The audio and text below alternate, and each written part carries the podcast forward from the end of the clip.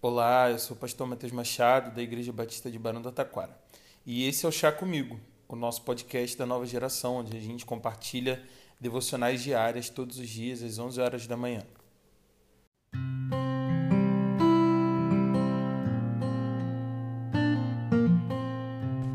Provérbios capítulo 27, no versículo 12, nos diz o seguinte: O prudente percebe o perigo e busca refúgio.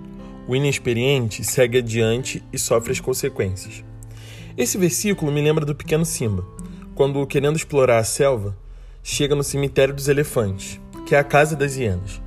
Ele acaba sendo descoberto por rir na cara do perigo, numa conversa com a Nala. Nala é prudente, mas acaba dando cobertura para um inexperiente. Não fosse por Mufasa, essa história poderia ter acabado muito mal logo de início.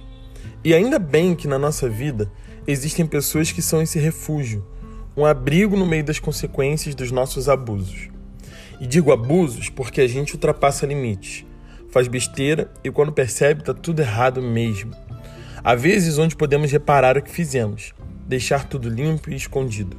Mas em outras vezes só podemos assumir as consequências dos nossos erros. Tem dias que a gente só precisa saber que vai seguir em frente mesmo com o que rolou. E são nesses dias que a gente celebra o fato de ter gente experiente que nos ajude, nos acolha e nos repreenda também. Eu sei que está no nosso sangue esse meme de viver rindo na cara do perigo, mas só quem passou por um perigo verdadeiro sabe que o perigo não é tão engraçado, nem bonito, nem risível. O tempo passa e a gente até ri de algumas situações mas nem sempre. Há caminhos e lembranças e perigos que sempre nos farão chorar, que vamos remeter como um tempo ou episódio da nossa vida do qual não queremos nos lembrar. A gente já sabe que aqui a gente planta e colhe. A gente já sabe que o que constrói tem consequência. Então vamos começar essa semana lembrando também que a gente é inexperiente em muita coisa.